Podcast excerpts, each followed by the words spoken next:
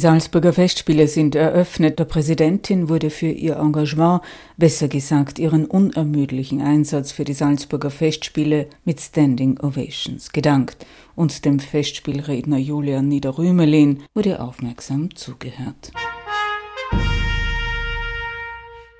Die Utopie, von der ich spreche, ist nicht die Utopie einer idealen Welt, sondern die Utopie, von der ich spreche, ist eine humanistisch imprägnierte Alltagspraxis, politische Praxis, ökonomische Praxis.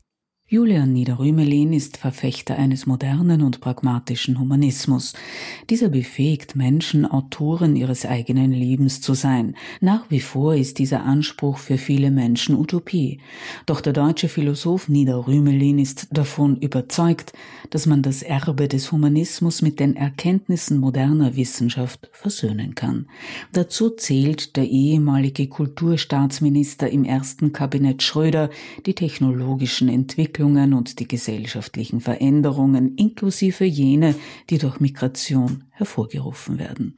In seinen Büchern mit dem Titel Digitaler Humanismus oder Ethik der Migration hat er die Möglichkeiten dieser Versöhnung ausgelotet.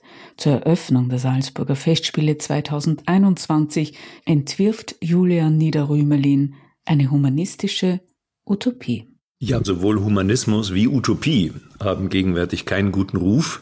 Der Humanismus wurde ja über Jahrzehnte immer wieder heftig kritisiert. Die Postmoderne hat sich ganz explizit verabschiedet vom Humanismus, hat gesagt, das Subjekt brauchen wir so nicht mehr. Die großen Erzählungen von Frieden, Gerechtigkeit und Freiheit brauchen wir auch nicht.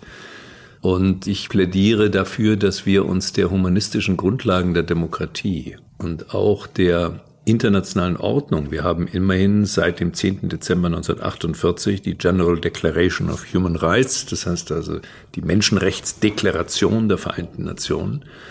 Und das ist ein Katalog von humanistischen Regeln, Normen und Werten, die dort aufgelistet sind, auf die sich die Weltgemeinschaft, die Weltgemeinschaft, nicht lediglich der Westen, sondern die Weltgemeinschaft verständigt hat. Da gibt es auch viele Legenden, die im Umlauf sind und ich glaube, wir sind gegenwärtig in einer Situation, in der dieses Fundament sowohl einer internationalen humanen und zivilen Ordnung als auch intern in den einzelnen Demokratien erodiert.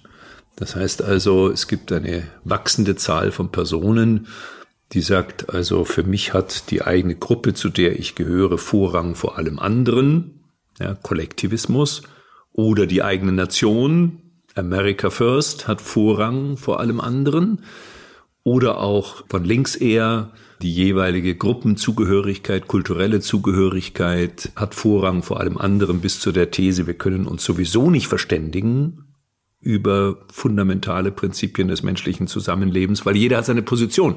Im Amerikanischen gibt es einen schönen Ausdruck, Positionalism. Positionalism heißt, jeder hat seine Position, gespeist aus der Kultur, der kulturellen Gemeinschaft, der er oder sie angehört und die Interessen, die damit verbunden sind und andere, die da nicht dazugehören, können dazu gar nicht Stellung nehmen, können das gar nicht beurteilen. Es ist sozusagen gewissermaßen nur die Betroffenen können sich überhaupt artikulieren, alle anderen sollen schweigen. Naja, und äh, diese Art der Erosion humanistischer Grundlagen gefährdet nicht nur die Demokratie, sondern sie schätzt die menschliche Fähigkeit nicht hoch genug ein. Wie soll ich sagen? Also gewissermaßen die niedrigen Instinkte des Ressentiments, der Abwehr, der Abschließung gegenüber allem Fremden, allem anderen wird auf die Weise befördert. Und diese Anstrengung zu sagen, wir sind alle Bürgerinnen und Bürger einer Welt und irgendwie müssen wir zusammen einen Weg finden, um diese Welt so zu gestalten, dass sie humanes, genuin humanes Leben auf diesem Planeten ermöglicht, gerät dabei aus dem Blick. Ich kann gut verstehen, dass Sie dem Humanismus erneut eine Lanze brechen, aber warum ist Ihnen dabei der Gedanke an eine Utopie so wichtig? Die Insel von Thomas Morus ist längst zerstört, die Geschichte der Utopien eine Geschichte des Scheiterns. Man denke an den real existierenden Sozialismus und an den Nationalsozialismus. Seither bedeutet das Wort nicht nur Verheißung eines Idealzustands, sondern auch Vernichtung. Und wie Sie soeben sagten, ist es mit dem Humanismus auch nicht zum Besten bestellt. Warum spricht ein politisch denkender Mensch wie Sie zur Eröffnung der Salzburger Festspiele über eine humanistische Utopie? Welchen Ort kann Utopia in unserer Zeit haben? Ja, das ist genau jetzt die Provokation. Der Utopismus, also das, was ja eine lange Vorgeschichte hat, Campanella, Thomas Morus in der frühen Neuzeit oder dann, Sie hatten schon angesprochen, im 19. Jahrhundert, diese ganzen utopischen Entwürfe, also Fourier, Owen, die Frühsozialisten. Marx war eigentlich gegen Utopie, Engels eigentlich auch gegen Utopie. In den ersten Jahren seines Schaffens, da sah er das noch ein wenig positiver, aber er wird dann immer mehr zum reinen Wissenschaftler, der Revolution und der Geschichte. Ernst Bloch, Philosophie Ernst der Bloch ist eine interessante Ausnahme. Er ist Marxist, ja, Marxist und hat ja auch in der DDR gelebt und gearbeitet. Und zur gleichen Zeit betont er diese Idee einer konkreten Utopie, also einer Utopie, die dann auch wirklich umsetzbar ist, nicht nur als Hirngespinst, das war ja die Kritik von Marx. Und ich bin nun selbst ein scharfer Kritiker von einer bestimmten Form von Utopismus, die etwa so aussieht, wir überlegen uns jetzt, wir, sagen wir mal, Hochgebildeten oder Expertinnen und Experten für einen bestimmten Bereich und so weiter. Wir überlegen uns jetzt, was wäre für die Menschheit gut. Und dann werden wir die Maßnahmen ergreifen oder wir werden Politik beraten dabei, Maßnahmen zu ergreifen, die uns zu diesem Ziel bringen. Das ist genau nicht, was ich mir unter Utopie vorstelle. Also Utopie im Sinne eines idealen Entwurfs der Zukunft, auf den alles andere zugerichtet ist, ist hochgefährlich, weil es nämlich die jeweils lebenden Generationen, die noch fern sind von diesem utopischen Ideal, zu Instrumenten macht der Realisierung eines Fernziels. Und das Ganze hat sogar, wenn man so will, eine religiöse Dimension, weil die Idee des Fortschritts, die ist entstanden in den christlichen Zivilisationen, wahrscheinlich erst so im 13. Jahrhundert, also eines historischen, regelmäßigen Fortschritts, und hängt sehr stark mit der christlichen Botschaft zusammen, es gibt ein Paradies. Aber jetzt gibt es zwei Varianten. Für die einen ist dieses Paradies im Jenseits.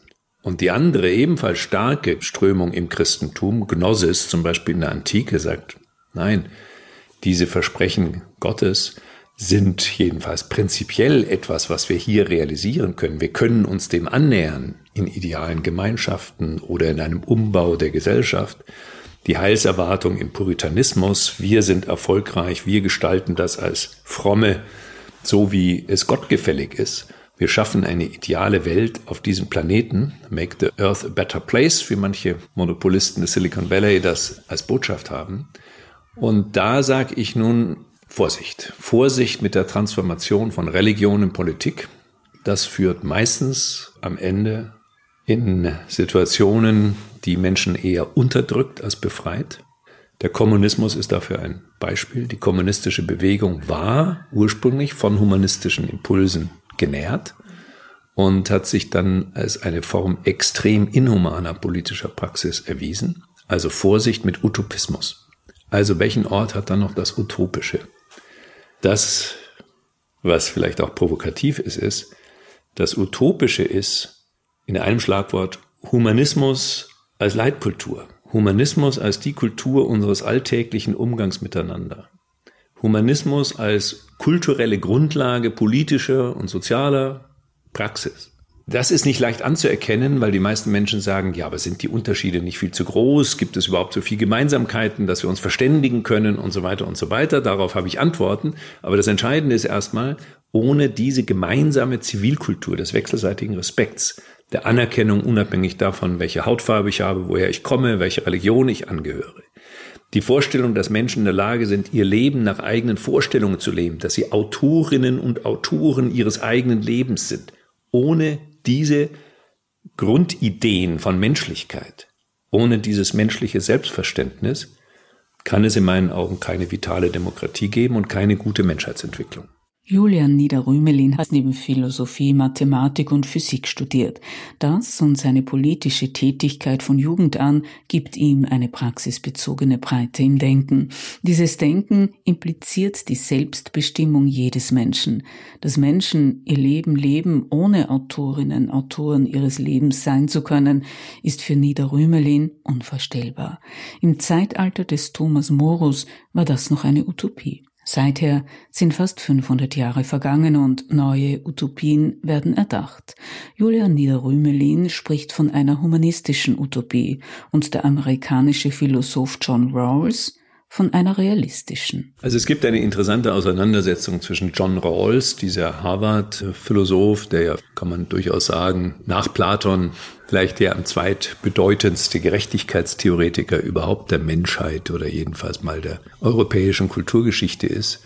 Und auf der anderen Seite ein indischer Ökonom und Philosoph, nämlich Amartya Sen der einen Gegenentwurf geschrieben hat, das Ideal der Gerechtigkeit, the Ideal of Justice, und seinem Freund und Kollegen vorwirft, er würde den Fehler machen, dass er eine fast gerechte Gesellschaft entwickelt und dann alles daran ausrichtet. Und Sen ist sehr schlecht weggekommen in der internationalen Debatte, ist sehr schlecht rezipiert worden. Ich glaube zu Unrecht. Ich glaube, er hat recht und das ist genau meine Vorstellung, ja, nämlich, dass wir immer nur Schritt für Schritt, wir können Kriterien haben für Verbesserungen. Was ist eine Verbesserung? Eine Verbesserung zum Beispiel dahingehend, dass bestimmte Menschenrechtsverletzungen nicht mehr stattfinden. Dass wir Menschen einbeziehen, die bislang ausgegrenzt waren. Das sind alles Verbesserungsschritte. Daraus ergibt sich aber nicht notwendigerweise die Konstruktion einer idealen Welt. Oder um es vielleicht etwas zuzuspitzen, wir müssen uns lösen von der utopistischen Vorstellung, man konstruiere eine ideale Welt und dann weiß man, wo man hin will. Nein. Umgekehrt wird ein Schuh draus. Wir haben Maßstäbe, normative, ethische, politische Maßstäbe der Verbesserung, der Humanisierung unseres Lebens, unserer Politik. Und auf diesem Wege befinden wir uns und im günstigsten Falle realisiert sich dann eine wirklich bessere Welt. Zur Eröffnung der Salzburger Festspiele am 25. Juli 2021 betonte Julian Niederrümelin, dass in einer wirklich besseren Welt Nationalstaaten keine Rolle mehr spielten. Zum viel zitierten Friedensprojekt der Salzburger Festspiele nach dem Ersten Weltkrieg forderte der Philosoph ein kosmopolitisches Europa ein. Die Basis ein neuer kollektiver Humanismus gegen eine Welt, in der sich gerade das Negativdenken durchsetze. Sie hörten Wissensart, den Podcast der Wissenschaft und Kunst vereint, anlässlich der Eröffnung der diesjährigen Salzburger Festspiele. Auf bald, sagt Elisabeth Juliane Nöstlinger.